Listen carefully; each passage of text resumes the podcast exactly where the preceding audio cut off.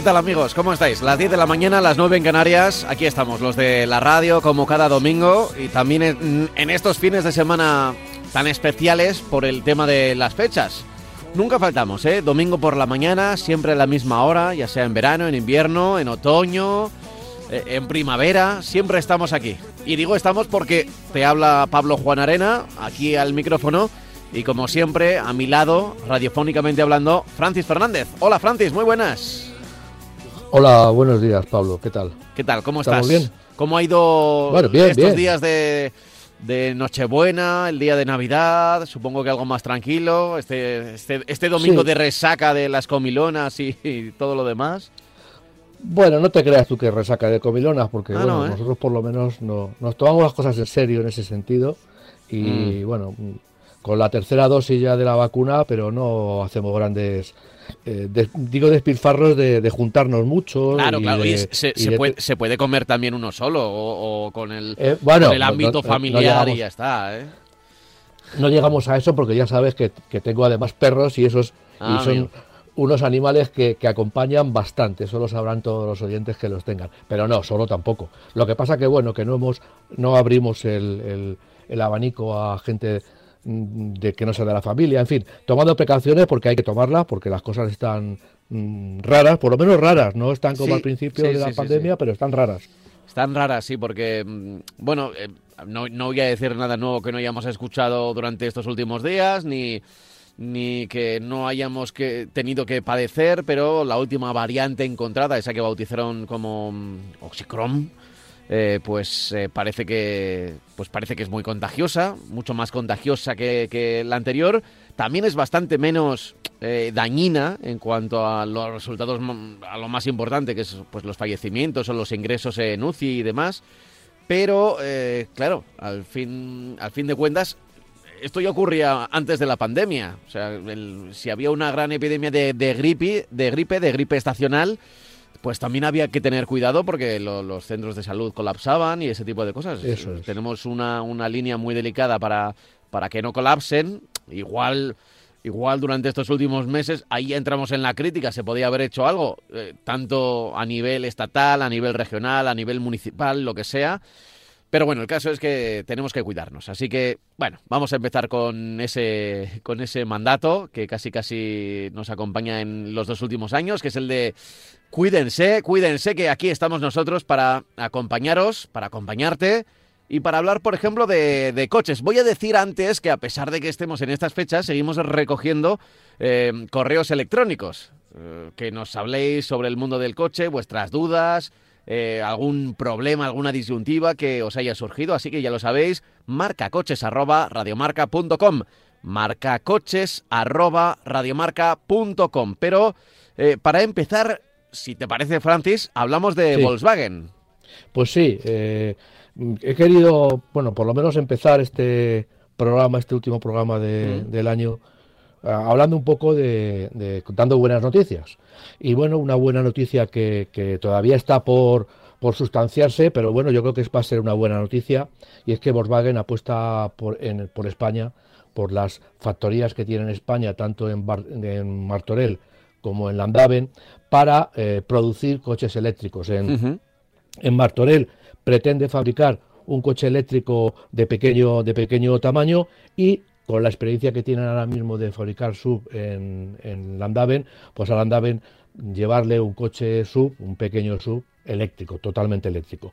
Eh, bueno, eh, esto ya digo que todavía falta por sustanciarse, dig- digamos que la, la decisión de Volkswagen está tomada, pero falta, pues falta lo de siempre, falta que bueno, que las negociaciones con, con las administraciones, pues digamos que siempre dejan abierta la puerta a que la administración, el gobierno español, pues ponga algo de dinero encima de la mesa para que ese cambio y esa instalación de nuevas una nueva planta, no una nueva planta, pero sí unas nuevas cadenas de producción dentro de las plantas que cuestan mucho dinero, fabricar un coche nuevo, cambiar hacia un coche nuevo y sobre todo si es electrificado, pues cuesta dinero porque hay que eliminar toda la planta de montaje que teníamos y poner una nueva y eso es una inversión importante.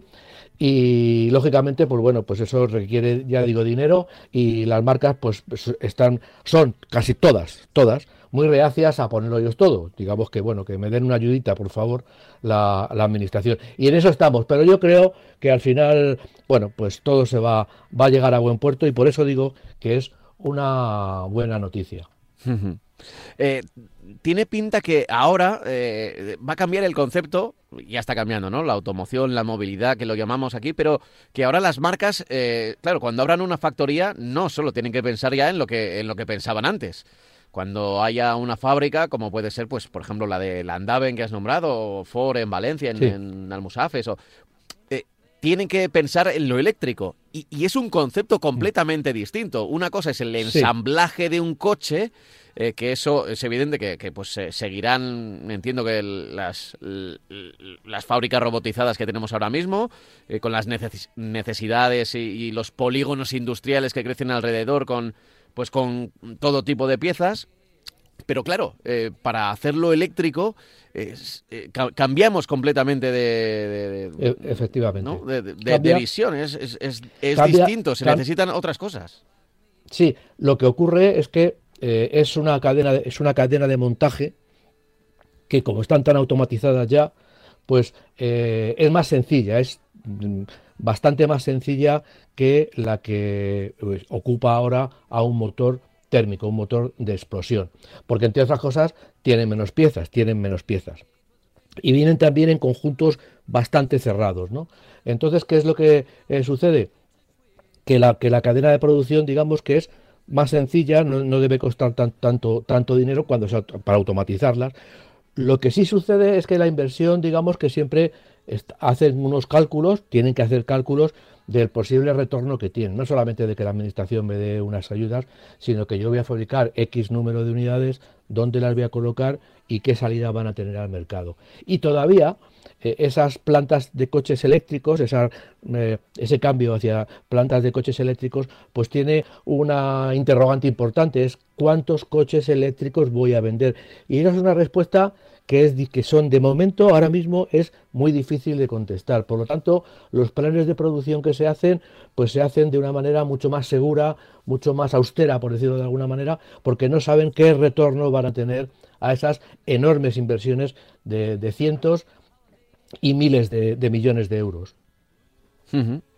Eh, y además lo específico que es lo eléctrico, ¿no? Que, ya sabemos que el, material con el que se hacen las baterías está en, constante investigación.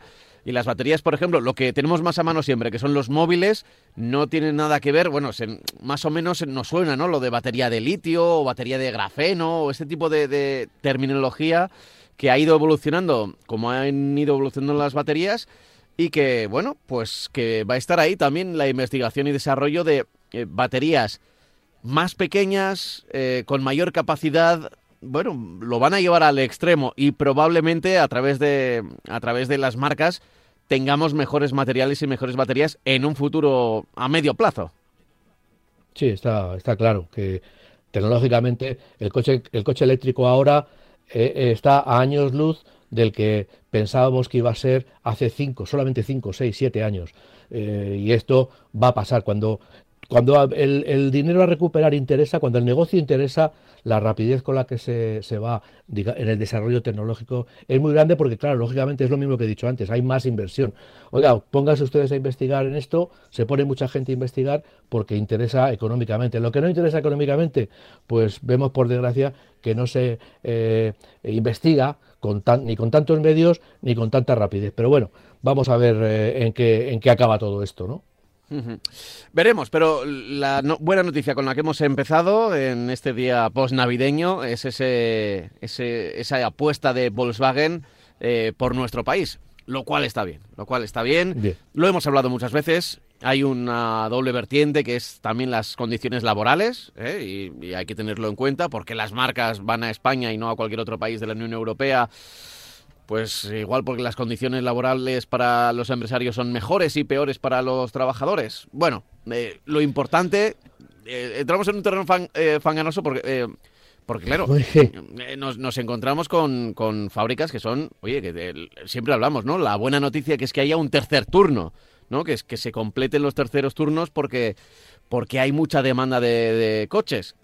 De coche. Pues Eh, Eso sí, las condiciones, bueno, claro, el, salario mínimo en España no tiene nada que ver con, con el del resto de, de vecinos en Europa, o muchos de los vecinos de, de- de Europa, pues, pues es evidente también, es evidente. Pero desde luego que es una buena noticia que, que se apueste por, por el territorio español, por fábricas que estén en nuestro territorio, en nuestras cercanías, y no, por ejemplo, en ir a la India, que, o a la India, o en países todavía Sí, en, sí, o en- China, o en- eso, o en donde China, eh, países en desarrollo, donde la mano de obra es todavía más barata y el sueldo mínimo es todavía más barato y si las comunicaciones funcionan, que a veces no funcionan, que esa es una de las cosas que con las que nos hemos encontrado en esta pandemia, eh, bueno, pues eh, tampoco cuesta tanto, ¿no? Transportar luego el material final. Pero eh, nos alegramos de la apuesta de Volkswagen por nuestro país. Mm, vo- voy a leer algún correo electrónico, ¿te parece? Eh, Francis, que, que hemos Sí, recibido sí. aquí en marcacoches arroba radiomarca.com, marcacoches arroba radiomarca.com, dice lo siguiente. Buenos días. Ante todo, enhorabuena por el programa. Mi nombre es Armando. Eh, soy, dice, soy responsable comercial de Neumáticos Elma en Leganés, Madrid. Y en el último programa estuvisteis hablando de los neumáticos de invierno. Quisiera ofrecer a vuestros oyentes que todo aquel que quisiera eh, neumáticos eh, de invierno, neumáticos, eh, la posibilidad del Tire Hotel, que guarda los neumáticos de verano y Ah. es gratuito por la compra de cuatro neumáticos de invierno. A ver, no es que estemos haciendo una mención en concreto de, de estos de, de- de Ya. neumáticos Elma de Leganés, pero él nos dice, oye, que sepáis que existe esta opción. Y es una muy buena opción. Es decir, eh, lo que nos eh, apunta Armando, eh, tú compras cuatro neumáticos de invierno y ellos te guardan gratuitamente los neumáticos de verano. ¿eh? Dice, continúa Sí. el correo electrónico, decir en este aspecto que hoy en día funcionan muy bien los neumáticos all season, tanto en verano e en invierno, y es una opción muy recomendable. Por ello, todo aquel que venga, ah, mira, dice, todo aquel que venga de, de parte vuestra, eh, le haremos un 15% de descuento en los neumáticos pues mira. all season y sus ah, montajes. pues mira. Mira, no, no, fíjate que eh, dice que, que, bueno, que eh, tiene tienda, tiene taller de coche, de moto, industrial y, y que si queremos ir a ver el taller, que él se ofrece y poder realizar cualquier tipo de pruebas o comprobaciones, bueno, pues oye, eh, un, descuento. Si vas de marca coches, ya sea el 15, el 5, el 10, lo que sea, pero o por lo menos por curiosidad, eh, ahí en, en Leganés, Neumáticos Elma. Gracias por todo. No me puedo despedir eh, sin dar eh, mi apoyo total a los transportistas, dice, y la enhorabuena por la anulación de la huelga. Un saludo. Claro, es que este correo electrónico lo, lo escribió hace ya unos cuantos días, pero bueno, Sí. oye, ahí está, ¿eh? Ahí está. Así que si, si alguien Bueno, vive cerca de Madrid y se quiere ir por el sur Sí. de Madrid, a Leganés y tal, pues que Neumáticos Elma y... Y por lo menos decimos que son amigos de marca coches, eso seguro. Eso es. Sí, para recordar un poco a nuestros oyentes, eh, el neumático eh, para invierno eh, eh, no es conveniente utilizarlo en verano, por eso se, se ofrece este sistema de guarda. Eh, tú te le quitas los neumáticos al coche, te los quitan, te los cambian en la misma llanta y te los guardan y luego al año siguiente te los montan. Los all season de los que habla este oyente que nos ha, que nos ha escrito, pues ya he dicho que hay algunos que, que- que están libres, funcionan muy bien, pero hay algunos que están libres de cadenas y otros que no. Los que están libres de cadenas son aquellos que llevan las siglas M más S en el flanco y una una montaña con tres picos y un asterisco y un perdón un asterisco un copo de nieve en el centro. Esos neumáticos all season que son que valen para todo tiempo no necesitan en, en invierno montar cadenas. Aquel neumático all season que no lo lleve que no lleve este este logotipo estos logotipos sí te, sí la Guardia Civil te puede obligar te obligará si te revisa a poner cadenas eh, porque no, no están preparados para circular por nieve o por hielo, vamos. Vale, vale. Eh, eh, eh, Esta es la, la idea. Es verdad, es verdad. El, el- el logotipo este, que muchas veces nos preguntamos, oye, ¿qué- ¿cuántas cosas vienen aquí en los perfiles de los neumáticos? ¿no? flancos, De- de- sí. Que viene por aquí pues un montón de números, bueno, generalmente es eh, semana y año de fabricación y demás, y bueno, pues también ahí viene si necesita o no cadenas, porque nos hemos encontrado oyentes que nos han dicho que de repente la Guardia Civil o la policía de tráfico autonómica correspondiente les ha parado en un, en un, al comienzo de un puerto porque había algo de nieve y ha dicho, si no tienen cadenas no pueden circular. incluso les he explicado, no era este caso de neumáticos all season y que pueden no llevar cadenas, sino eran ya directamente neumáticos de invierno. No, mire usted, que es que estos neumáticos no necesitan cadenas. Y, y a veces eh, han tenido problemas para, para explicarlo y que les dejen pasar. Antes era muy normal, antes era muy normal. La gente se quejaba y con razón porque la Guardia Civil pues no tenía la instrucción ni el conocimiento oportuno. Ahora ya la Guardia Civil tiene los conocimientos oportunos y únicamente, únicamente lo que hace hace un inciso en el tema de los de esa nueva tendencia de neumáticos eh, de todo tiempo que, bueno, cuando vas con él dices, oiga, estos son neumáticos todo tiempo, sí, pero si tiene estos eh, logotipos eh, grabados en el flanco que, hemos dicho, pues usted puede circular sin cadenas, pero si no, pues no puede circular sin cadenas. Evidentemente, eh, seguro que hay una diferencia de, de precio entre unos y otros. Eh, y bueno, y ya digo que, cuando los compremos, pues que tengamos cuidado, si, si no queremos poner cadenas, que es también de lo que se trata, pues, pues que tengamos cuidado y, y busquemos unos all season, unos para todo tiempo, para toda temporada, que tengan esta, esta, estos eh, logotipos, estos mm, dibujos grabados en el flanco. Mm, vale, vale.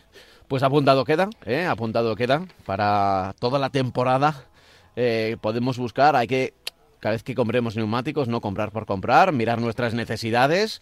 Y bueno, pues ahí está Armando y sus neumáticos Elma en, en, Leganés. Oye, agradecemos eh, a los oyentes de Radio Marca que se acercan también desde sus propios negocios relacionados con el mundo del motor. Em, a ver, siguiente tema. Eh, de, qué hablamos, Francis? Bueno, hay, hay una ofensiva de Toyota importante ahora que estamos hablando del coche eléctrico, de las dificultades que está pasando el coche eléctrico, bueno, pues una de las marcas que más ha evolucionado es durante este año y el anterior, eh, con todas las limitaciones que ha habido de, circulación por las ciudades, eh, con toda la, reducción de límites de contaminación, pues lógicamente Toyota ha estado muy bien situada porque tenía un mercado, tenía un parque de vehículos, todos electrificados, todos eh, híbridos, ahora está fomentando, digamos, sacando coches híbridos enchufables, eh, fue una tendencia que la tuvo con el Prius, pero luego desapareció ese coche y, han estado tiempo eh, mejorando sus coches híbridos, pero no aplicando eh, ese tipo de coche que nos permite circular unos pocos kilómetros, 40, 50, 60, con, baterías. Toyota ha, anunciado una ofensiva hasta el año 2030.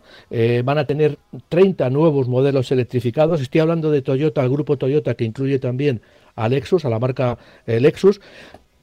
Va a tener, y de hecho con el BZ, con el, con el BZ ya 4X eh, se definió esa nueva plataforma va a tener una plataforma especial para coches eh, eléctricos. BZ, los coches van a tener, eso de BZ es más allá del cero, es decir, ellos quieren hablan de, de, un vehículo que no solamente se va a quedar en el cero de contaminación, sino que va a ir más allá con nuevas tecnologías que mejoren otros aspectos del funcionamiento del vehículo, desde el punto de vista de la seguridad o desde el punto de vista de la ecología.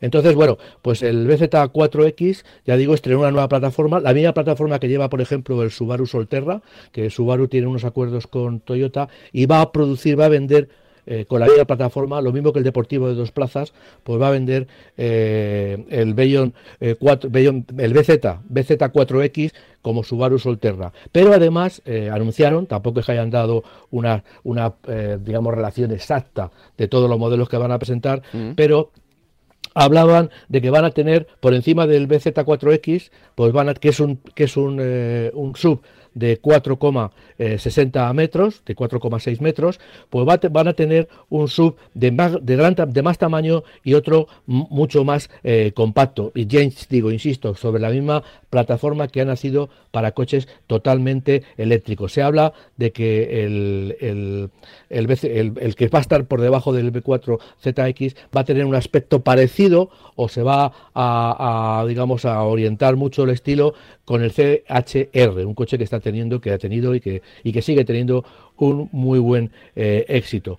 Eh, Lexus, ya también hablaban de la, de la marca, va a ser en Europa totalmente eléctrica en 2035. No se van a vender coches que no sean eléctricos puros. No estamos hablando de coches, o sea, ahora mismo Lexus todos los coches son híbridos, pero a partir del 2035 todos los coches van a ser eléctricos eh, puros.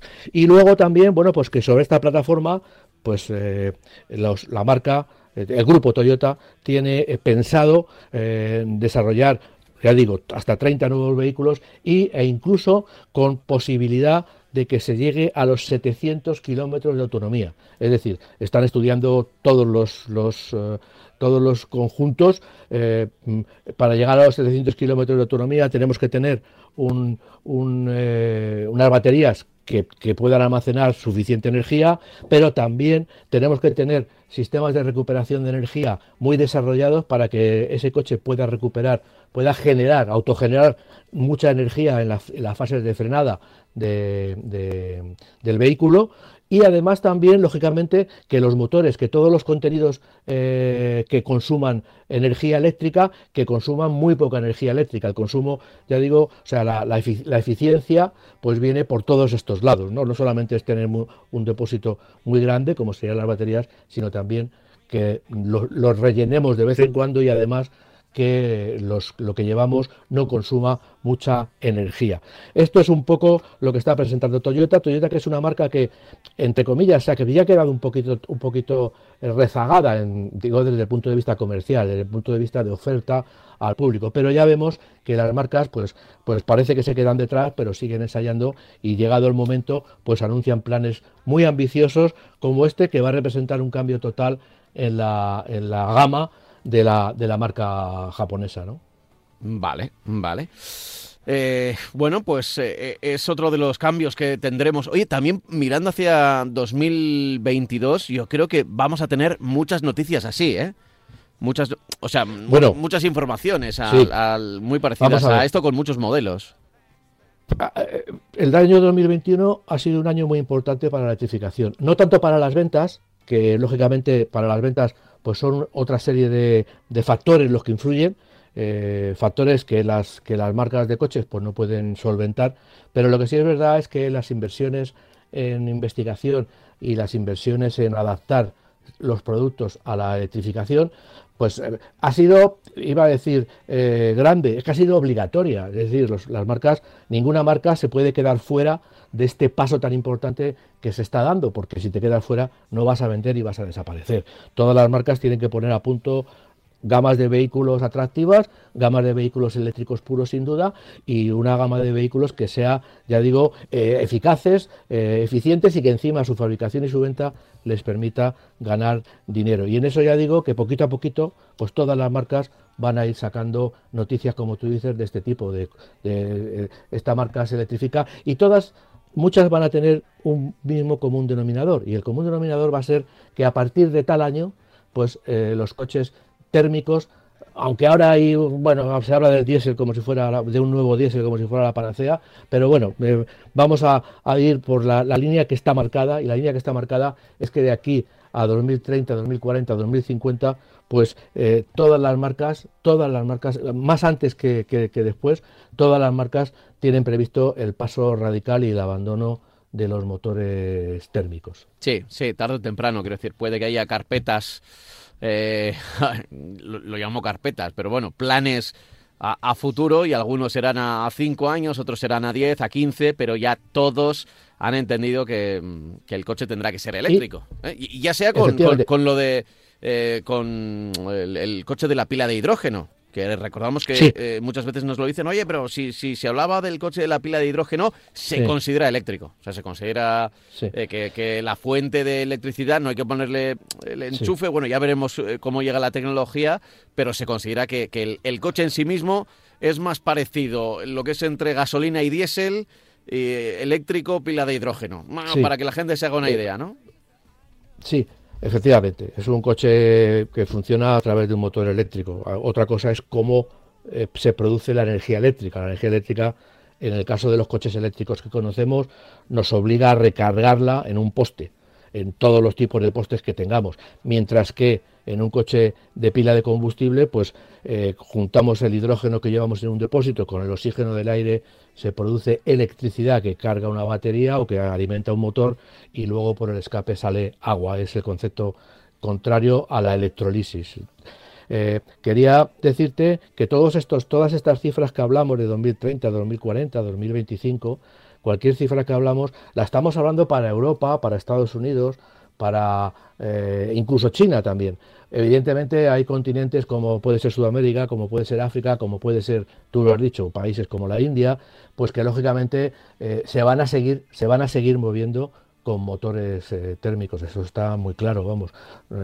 si nosotros estamos hablando de que en Europa, en, en Estados Unidos, sobre todo en Europa, eh, tenemos problemas para sustituir nuestro coche por un coche eléctrico porque es muy caro, pues podemos pensar, y no tenemos infraestructuras, pues podemos pensar que en esos países que ya no tienen infraestructuras ni de carreteras de momento, pues, pues el paso al coche eléctrico será bastante más eh, tardío y sobre todo si pensamos en países como Vietnam que todo el mundo se mueve con bicicletas, con perdón, con, con motos, con motocicletas, se moverán con motocicletas eléctricas, sí, pero llegar al coche eléctrico les va a costar bastante.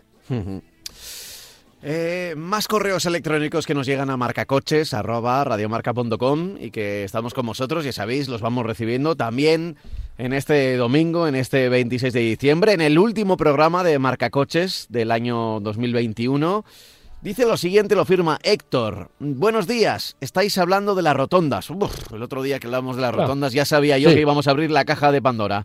Dice, estáis hablando de las rotondas y en Oviedo, Oviedo está inundado de ellas, con su fuente en medio. Dice, y muchas de ellas tienen un semáforo en medio.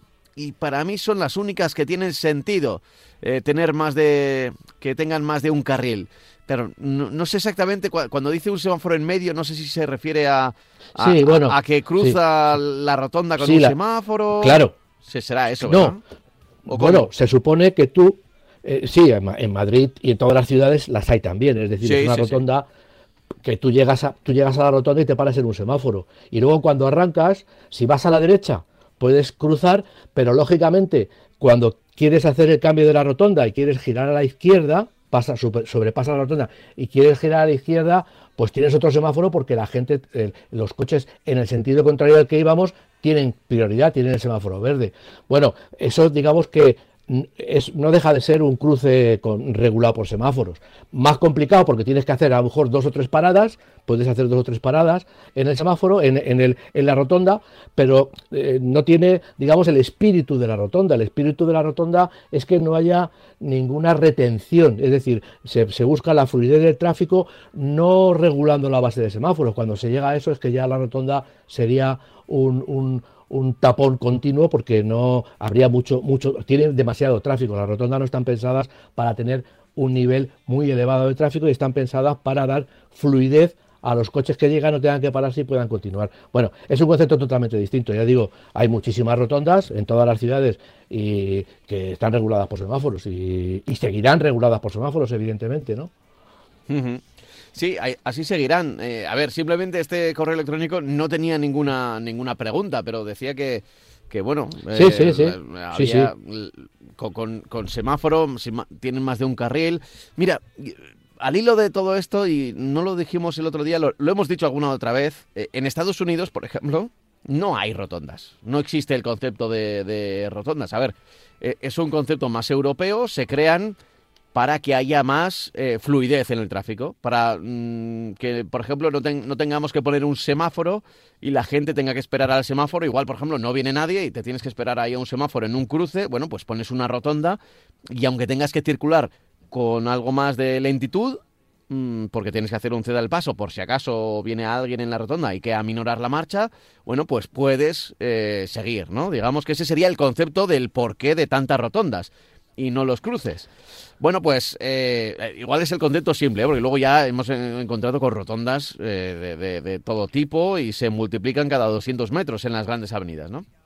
Pero en Estados Unidos, por ejemplo, cuando hay cruces, que es algo que, por ejemplo, si has conducido en, Estados Unidos te llama mucho la atención, cuando llegas a un semáforo en rojo, puedes hacer un cede al paso y pasarte el semáforo en rojo si vas a torcer a tu derecha. Si estás en el carril de la derecha y vas a torcer en la, encrucijada, en el cruce, vas a torcer a la, derecha, no hace falta que respetes al, semáforo en rojo. Y pero de hecho, eh, de hecho, no hay ninguna. Eh, aquí se suele poner, cuando ocurren esas cosas, un, semáforo en ámbar con la flechita, ¿no? Sí. Que dice, oye, a partir de que este semáforo esté encendido en ámbar, eh, si quieres torcer hacia la derecha con, la precaución, es decir, cediendo el paso, puedes. En Estados Unidos no, hay, hay un, suele haber una placa en, en inglés que te dice que que puedes torcer, pero vamos, tienes que, tienes que verla, porque a veces no, no hay una señal lumínica que te lo diga. Y, es curioso, ¿verdad, Francis? Los dos conceptos de, cómo se soluciona un, una encrucijada, un cruce de caminos en, en Estados Unidos y cómo se hace en Europa. De todas maneras, también te digo que yo creo que una de las diferencias que hay entre, entre el, tráfico, la circulación en Estados Unidos y en Europa, es que parece que aquí todo es mucho más pequeño. Parece que Europa nos movemos en ciudades mucho más antiguas y con autovías de dos carriles, tres carriles. En cambio, en Estados Unidos, como tú bien dices, tú llegas a un semáforo. Por cierto, el semáforo está en medio de la plaza, el semáforo no está en la esquina que nosotros encontramos, con lo cual también te cambia bastante la percepción de, si tengo que parar o no tengo que parar. Y efectivamente tú llegas, vas por la derecha y aunque esté el semáforo en rojo, tú vas a poder girar a la derecha. ¿Pero por qué? Porque tienes varios carriles. En España y en Europa en general, pues nos movemos por calles que no tienes esas avenidas tan amplias. Es decir, Estados Unidos tiene un concepto más de las carreteras con muchos carriles, con mucho espacio, muy abiertas, eh, en fin, ciudades muy extendidas donde tienes que coger el coche sí o sí. Y en Europa, pues tenemos más el concepto, vamos, el concepto, el concepto de las ciudades antiguas, las ciudades no antiguas de 100 años, sino las ciudades antiguas de 500 o de, o de 1000 años, que claro, lógicamente pues tienen una serie de condiciones eh, arquitectónicas y de, urbanismo, de urbanización, pues diferentes a, las que tienen, ya digo, en Estados Unidos, donde los espacios son mucho más abiertos, eh, son calles de tres, cuatro carriles, en fin, todo es a lo bestia en Estados Unidos y en ese sentido, pues también evitan o no, han, no, les ha dado la fiebre de la rotonda que tenemos en Europa. Nacieron los roundabouts, nacieron en, Inglaterra como una solución muy buena para el, para digamos que no, no colapsar el tráfico. Eh, pero yo creo que se han extendido tantes, tanto que ahora mismo pues yo creo que son bastante molestas. Hay mucha fiebre de rotondas y yo creo que en muchos sitios no harían falta, ¿no? Pero bueno, es lo que tenemos, ¿no? Que vamos a ir frenando, saltando por los, los, los eh, eh, ralentizadores que ponen en la calle y luego parando en la rotonda y así vamos eh, atravesando las ciudades de una manera, o vamos por las circunvalaciones de una manera bastante, bastante molesta. Pero bueno, es lo que nos han dado el tráfico y el intento ese de, de evitar embotellamientos. Ya, ya. Eh, no quiero yo seguir abriendo la caja de Pandora de las rotondas, que sé que siempre que hablamos de ello hay, hay multitud de, correos electrónicos, así que vuelvo a cerrar la caja. Eh, y vamos con el, con el siguiente tema, el siguiente tema que proponíamos en el día de hoy, en este último programa del 2021, es eh, la venta digital. Sí, la venta digital, pues eh, todos estamos hablando, a, mí por lo menos particularmente, por ejemplo, uno de los cambios digitales fue la, ha sido la, pérdida o la, eliminación, la disminución, yo al final entiendo que va a ser pérdida, del papel. Es decir, eh, yo trabajaba en una empresa en la que nos movíamos con, un montón de revistas del automóvil y de otras cosas.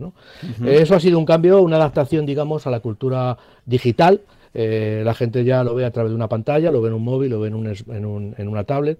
Entonces, evidentemente, pues la evolución es lo que es. O sea, la evolución, pues el coche de caballos y antes los establos, pues tenían una, un negocio asegurado porque había un montón de caballos y tienen que darle servicio. Ahora ya eh, el automóvil tiene un montón de concesionarios con talleres de servicio y nos estamos dando cuenta de que ahora mismo, lo mismo que compramos en Amazon, un, reloj, pues podemos comprar un coche en, digitalmente en el ordenador.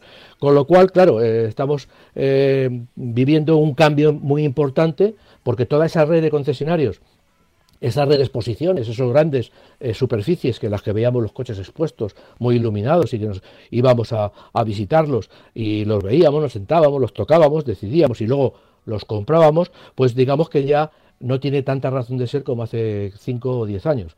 Eh, ya la gente compra el coche por internet, lo puedes ver, evidentemente te tendrás que desplazar si lo quieres probar físicamente o te lo traen a casa, pero esa, esa gran superficie se va a quedar como taller. se van a quedar como talleres, como sitios de servicio técnico para nuestros coches, lo que significa evidentemente que va a haber menor eh, mm, carga de, trabajo en el sentido de que no va a hacer falta tanto local, porque bueno, todo va a estar en la pantalla del ordenador, vamos a poder elegir nuestro coche, pagarlo, eh, definirlo como queramos, en fin, vamos a poder hacer todo. ¿no? ¿Qué es lo que pasa? Pues que que, va a haber un, cambio importante en la mentalidad y son 70.000 puestos de trabajo que poco a poco pues se van a tener que ir cambiando, no se, no se crearán nuevos, pero los que haya pues desaparecerán. Es el, el, peso de, de, la evolución, el, cambio de los tiempos y que a todos pues de una manera u otra pues nos, nos, nos va a tocar. Eh, nos ha tocado, nos va a tocar porque bueno las cosas digamos que tecnológicamente están cambiando y lo que antes no llegaba a casa, pues ahora llega. Y eso es un poco lo que quería decir con la venta digital, con ese cambio digital, que ya muchas marcas lo están barruntando, eh, lo mismo que, que la banca ha desaparecido muchas, muchas, muchas eh, sucursales, pues en el tema del coche digital, de, de, la venta de vehículos, pues aunque no esté bien, aunque esté muy bien, pues va, va a sufrir o experimentar unos cambios importantes en los próximos tiempos. Y más tarde, como yo digo, más, más, más cerca que tarde, pues la venta del vehículo, la adquisición de un vehículo, pues se va a hacer de una forma digital en casa, aunque luego haya eh, tengamos el gusto, queramos eh, ir a probarlo a un sitio concreto, que no será tantos sitios como hay ahora, y eh, o incluso ya digo nos lo van a traer a casa para que nos demos una vuelta. De hecho, Opel con el, con el Opel eléctrico, el Corsa eléctrico lo hace, lo ha estado haciendo. Yo llamo por teléfono, me traen el coche a casa, me doy una vuelta con la persona que viene, me doy una vuelta con el coche y luego se va. Y bueno, yo ya he tenido mi contacto con el vehículo, pero no he tenido que desplazarme, sino que me lo han traído directamente a casa. Bueno, en fin, eh, lo digital eh, que llega. Ya sabéis que, por ejemplo, bueno, que llega, que llegó hace tiempo y ahora estamos pues ya acostumbrándonos. Pero bueno, ya el mundo es digital y el que no quiera verlo, pues, pues está fuera de juego. Eh, por ejemplo, este programa lo puedes escuchar y tiene también muchas escuchas, cada vez más. Y en cuanto a porcentaje, lo comprobamos fin de semana a fin de semana, cada vez es más el porcentaje de gente que lo escucha en podcast, es decir, grabado y a cualquier hora que, en la emisión en directo, que sigue siendo eh, la principal, pero como no es la única, pues la otra va ganando terreno y es casi casi nos sirve de termómetro para saber cómo, cómo, van, cómo van funcionando las cosas. Por suerte las dos eh, siguen creciendo, ¿eh? las dos siguen creciendo. el porcentaje de, de, una es mayor que la de otra, pero las dos siguen creciendo, lo cual nos alegra considerablemente. Y así decimos que nos enviéis correos electrónicos a marcacoches.radiomarca.com. Marcacoches.radiomarca.com. Sí, dime, Francis. Quería, Pablo, finalizar, porque he dicho que quería dar buenas noticias, con otra muy buena noticia bajo mi mm. punto de vista, que el proyecto estratégico, los famosos PERTE, los proyectos estratégicos para la recuperación y transformación económica, pues han adjudicado a España 3.000 millones de euros para transformar el automóvil. Eso, eh, digamos que eh, lo, vamos a poder utilizar o se va a poder utilizar para eh, montar nuevos, nuevos sistemas de, recarga del coche eléctrico, para que la gente, para que las empresas, pues lo, financien sus nuevas, sus nuevos proyectos y, bueno, y hablábamos de, de 70.000 70.000 eh, puestos de trabajo que, se iban a perder, que se calculaba que se iban a perder o iban a evolucionar por la venta digital, pues en este, en este momento esos, esas ayudas, esos PERTES, pues anuncian que en España va a haber alrededor de 140.000 millones de puestos de trabajo nuevos. Eh, y bueno, eh, yo creo que, que eso también, ya digo, la otra cara de la moneda, mientras que por un lado pues la digitalización eh, obliga a transformaciones. Por otro lado, pues en estos momentos que estamos pasando duros, pues los PERTE, que son, como he dicho antes, los eh, mm, proyectos, proyectos estratégicos para la recuperación y transformación económica, pues van a servir para que haya para, para que las, empresas inviertan y se, se, beneficien de esas ayudas. Vamos, que en este caso para España se han aprobado ya 3.000 millones de euros, lo que es una buena cantidad y yo creo que va a dar para bastante. ¿no? Entonces, bueno, otra, otra buena noticia para nuestro país. Vale, dicho queda, dicho queda. Eh, lo del correo electrónico, decía que podéis enviarlo a marcacoches@radiomarca.com y que, por ejemplo, aquí Aurelio nos ha enviado un mensaje. Dice, hola amigos de Marcacoches, estaba escuchando vuestro programa en directo cuando habéis hablado de las ITVs. Otra caja de Pandora interesante. Eso me ha recordado que pronto tengo que pasar la ITV de un Opel Vectra 1.6 gasolina es del año 2001, dice una vieja lata, una vieja lata que aún va muy bien. Hace unos días comenzó a hacer un ruido, como un zumbido de turbina que roza con algo en la parte trasera. El diagnóstico de un mecánico que lo escuchó dijo, la bomba de la gasolina que le pasa algo, y es la que hace el ruido. Pero el coche sigue funcionando bien, no he notado diferencia salvo el ruido. Mi consulta, ¿ese problema afecta al rendimiento del coche aunque yo no lo note? ¿Puede causar un resultado desfavorable cuando lo lleve a la ITV? Gracias y un saludo, lo firma Aurelio. A ver, ¿qué le podemos decir? Eh, Pues no lo ver, sé, si- si sin, ser, sin ser mecánico, sin haber visto Sí, el coche, sin ser nadie de la ITV, nos resulta complicado, pero Sí. bueno. si él no, si él no ha notado nada eh, en, en el funcionamiento del vehículo, pues digamos que bueno, la, la- la bomba pues habrá cogido holgura y suena el giro de el giro no es eh, el interior la bomba tiene un, eje que es lo que gira para producir que chuparle la gasolina y, mandarla a, a- a los cilindros pues eso es- generalmente está vamos generalmente está, no sé en el caso de, de este coche, pero generalmente estaba metida dentro del depósito de, de combustible. Me ha dicho que le suena atrás y si es un Vectra, pues sería un, el depósito lo lleva atrás. Eh, entonces, bueno, te- insisto, eh, si no afecta al funcionamiento, n- no saldrá ningún resultado negativo cuando midan el funcionamiento del coche. Pero lo que sí es verdad es que si suena mucho, a lo mejor el que pase el control, pues se mosquea y dice, a ver, ¿qué le pasa a esto? Eso es lo único que le puedo decir. Si, si suena poco y hay que ser muy tiquismiquis para oírlo, pues bueno, yo entiendo que pasará la, la ITV sin problemas y que, y que, pero claro, si suena muchísimo, pues se va a dar cuenta la persona porque lo hacen, el coche arrancado se mantiene arrancado, sobre todo en el foso cuando nos movemos y tal, pues se mantiene arrancado. De todas maneras, también le digo que bueno, que no sé si será una cosa muy cara o no será muy cara, pero claro, también ir así con el, con la espada de Damocles de que en un momento determinado, porque todo lo que funciona, funciona bien ahora, pero lo mismo esa holgura que tiene, ese ruido que tiene en el eje de, de la bomba, pues a lo mejor a lo mejor eh, eh, se estropea, se rompe en un momento determinado. Bueno, eh, ya digo que, que es un problema, eso lo tiene que valorar él. El riesgo de, de pasar la ITV con eso y el riesgo de funcionar con un vehículo, con una bomba de gasolina que en cualquier momento, entiendo yo, nos podría dejar tirados. Sí, sí.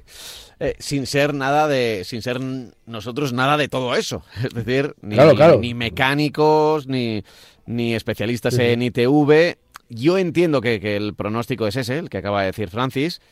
Y también, bueno, la recomendación de que si tienes un coche de 2001, pues pienses en que igual ha llegado el momento también de achatarrarlo, ¿no? Eh, Que ya son 20 años y, te, podría hablar del medio ambiente, te podría hablar del medio ambiente, que, que seguro que contamina más que, que un coche, pues vamos, eso es seguro, que un coche moderno o medianamente moderno, incluso de segunda mano. Pero sí que te voy a hablar de la seguridad, que la seguridad de los coches a la hora de tener un incidente o un accidente un poco más grave, pues claro, no es lo mismo lo de 2001, un coche de 2001, que un coche ya de, de, de esta década. No te digo que tenga que sea un coche nuevo, sino un coche de 3, 4 años, ¿no? Así que, sí. bueno, la recomendación también está ahí, la de, la de, la, Estoy- la- la de que por lo menos le dé una vuelta la posibilidad de cambiar de coche. Estoy completamente de acuerdo contigo, lo que pasa que bueno, que, que lo de lo de dar la vuelta, lo de cambiar de coche, pues a, a mucha gente no le es posible. sí, y lo entiendo. Y, y sobre todo coches. cuando funciona bien, es como las televisiones, ¿sabes? Claro, si claro, tienes una televisión perfecta, a- se ve bien y no, no le pides nada más, pues ¿por qué la vas a cambiar? Y no? te voy a dar una, te voy a dar una cifra. Eh, el otro día ha habido un una, una rueda de prensa de Facunauto y han dicho, aparte de otras cosas que ya la veremos en el, pro- el siguiente programa, eh, han dicho que el coche más vendido en España tiene 10 años. Es decir, estamos hablando de que con suerte vamos a llegar a los 800.000 coches, 800 y pico mil coches a este año y de coches usados han vendido 1.200.000. Es decir, no, no es que quiere decir que el modelo más vendido, bueno, el coche más vendido tiene 10 años de vida, y, y es la media de la venta de todos los coches usados, con lo cual, bueno, estamos hablando de que un coche con 20 años, por desgracia, y digo por desgracia porque tienes toda la razón en lo que le has dicho, desde esos dos puntos de vista que son importantes. Uno es la contaminación que has dicho, pero sobre todo y sobre todo, y hacer más inciso en ese sobre todo, la seguridad. pero claro, pero ya digo que, que, mucha gente de la que compra coches usados, pues querría comprar eh, coches eh, nuevos, pero la verdad es que se están poniendo a unos precios y más pues a principios del año, que lo que no compres el año 31 o lo que no te entreguen el año en el día 31 de diciembre, pues te va a costar entre 800 y 1000 euros más, porque sí, vamos, no, no a todos, pero sí van a subir porque los, el impuesto de matriculación vuelve a, las, a, las, a los baremos que teníamos antes del verano. Entonces, bueno, pues, pues bueno, pues que, que, todavía digamos que la administración nos lo va a poner un poquito más difícil porque estamos hablando de un impuesto de matriculación que bueno, desde hace, desde que hace mucho tiempo, desde que yo era joven, pues estaba diciendo que había que eliminarlo porque muchos países de Europa no tienen ese impuesto de matriculación, ¿no? Entonces, bueno, pues, pues bueno, ya veremos a ver cómo acaba, pero lo que, el resumen que hacemos es que sí, que es mejor, vamos, sería necesario cambiar de coche, pero que claro, ante la, la imposibilidad material, porque pues, pues, pues está pasando en este país lo que estamos pasando, que estamos, bueno, en toda Europa, pero sobre todo nosotros nos afecta mucho más que vamos para atrás en vez de para adelante, ¿no? Sin duda, sin duda. Así que, bueno, eh, el correo electrónico sobre las ITVs que nos ha dado también de, de qué hablar, ¿eh? de qué hablar, y los ruiditos y los coches antiguos y, y las edades del, del parque móvil que pues que cada vez es mayor, que últimamente hay ayudas a coches eléctricos, pero hay mucha gente que ni con ayudas al coche eléctrico puede acceder a ello y lo que hace es pues con razón, con razón, porque encima estamos en una época de crisis por, por la pandemia y sobre todo más que de crisis de incertidumbre, ¿vale? Porque igual puedes tener algo de dinero, pero dices, uff, Vete a saber si, si va a venir otro Oxicrom de estos o otra... Me lo quedo, o sea, no lo gasto. ¿no? aguantamos un poco más. Y es lo que está ocurriendo, es lo que está ocurriendo y se nota, ¿eh? y en el termómetro ahí de, los coches está, está ahí presente. Eh, estamos ya casi casi en la, en la recta final, bueno, nos quedan todavía siete minutos por delante ¿eh? para dar paso a la publicidad y al final del programa. Pero, a ver, ¿qué, podemos contar, por ejemplo? Si quieres, podríamos leer correos. Yo tengo aquí las ventas en Europa, pero parece que, como tampoco son muy buenas, pues lo único que decir de las ventas en Europa es que Volkswagen, ¿te acuerdas que el, año, que el mes pasado eh, Stellantis había vendido más coches que Volkswagen? Bueno, pues ahora en este, en este mes mm, vuelve las cosas a su cauce, pero con la diferencia de que eh, Volkswagen ha vendido pues 900 eh, coches, 900 coches contados, ¿eh? 900 coches, 950 coches más que, que Stellantis, es decir, ahí hay una rivalidad y bueno, y, y, que una marca que mantiene, una de las pocas marcas que se mantiene en positivo este, este año con cifras interesantes es SEAT, que vende un 10% más de coches, es importante para, para SEAT. Y luego también otro detalle que yo veo muy importante, y a, propósito de, de todas las pérdidas de ventas por falta de microchip, pues ver que Hyundai y Kia han subido, eh, en noviembre ha subido Hyundai un 28%, eh, Kia un 13% y que en el acumulado son las dos marcas que más suben con muchísima pero con muchísima diferencia. Eh, Hyundai sube en el mercado europeo un 21,3% y Kia sube en el mercado europeo un 19,4%. Eh, no hay una marca, no hay una marca que Toyota ha subido un 13,1 y a partir de ahí todos son cifras negativas o con unas o con unas, unas subidas pequeñísimas. Entonces, bueno, pues yo entiendo que, que aquello que dijimos que Kia, el, grupo Hyundai, se había, había seguido comprando semiconductores y tenía para seguir fabricando, pues parece que era que tenían razón los responsables de las marcas al decirlo, que no fue un farol, porque en realidad, ya digo, que están vendiendo muchos más coches de los que de un 20% más que el año pasado, mientras que el resto de las marcas tienen problemas para alcanzar esas cifras, ¿no? Eh, mira, estaba leyendo por aquí, mientras estabas hablando, eh, un correo electrónico que nos firma Raquel. Eh, ¿Te acuerdas que la semana pasada hablábamos de las ventas y de por qué Ford parecía que, no, no, no acababa de cuajar en las ventas? Dice, sí, lleva mucho tiempo, sí, sí. Y, dice Raquel, hola, oyendo en estos momentos el programa, habláis de Ford y y, de por qué no está en la lista de, más vendidos. Dice, yo estoy mirando para comprar una furgoneta para camperizar. Y dice, y de la peor que hablan los camperos, eh, supongo que en los foros, y que además es un foro, tú lo sabes bien, además, eh, eh, camperos, caravanas y tal, son, son foros de que hay mucha gente y que se y confían muchos, eh, muchos hay muchos consejos de compra y de bueno y de viajes y de dónde parar y de dónde se acepta mejor una, una caravana y tal. Dice, del, de la que peor hablan los camperos es de las Ford actuales, que dan muchos problemas de motor, de culata. Dice, mi padre tiene una, una Ford Transit del 2005 y va todavía perfecta. Entonces no me lo explico. Gracias por el programa. Bueno, nos da un dato, ¿no? Que igual a veces hay, hay estos problemas. Eh. Bueno, eh, pero lo que pasa con la Ford Transit, vamos, vamos a ver. Te voy a dar un dato. El dato es que Ford en, en, las, ventas en Europa mm. ha perdido, ha vendido en el mes de noviembre un 43,7 menos que, que el año pasado pensando en la pandemia, es decir, es la marca que más ha caído, pero más ha caído de 20 puntos en el acumulado pierde un 17,3 en Europa. Y ahora con relación a lo del motor, a lo del motor de la Transit, es cierto que había ha habido un tipo de motor en la Transit, creo que ha sido eh, las dos, generaciones anteriores a, la que nos, a la que tenemos actualmente, que ha tenido eh, problemas en los motores. Han tenido que cambiar motores porque reventaban, eh, tenían problemas graves, no, no un problema de una pieza de... No, no, un problema bastante grave.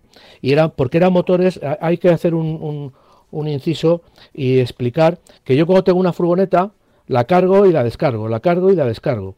Eh, cuando yo tengo una autocaravana, la llevo generalmente siempre cargada, es decir, está al límite de los 3.500 kilos siempre, siempre que se esté moviendo.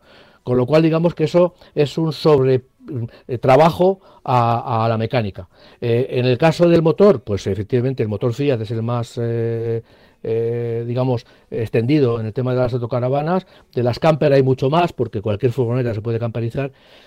Pero yo lo que no he oído es si actualmente, que yo creo que no, actualmente las Transit, con toda la gama que tiene de, tamaños, tienen ese problema. Yo sí sé positivamente que ha existido ese problema. Estamos hablando de, sobre todo en el mercado de segunda mano, pues la gente no quiere comprar Ford Transit de una época determinada, no si son 10 años o 8 años, porque han tenido bastantes problemas con los motores. No sé qué, no sé si era el motor Sigma, es que no me acuerdo ahora mismo de la denominación exacta del nombre del propulsor.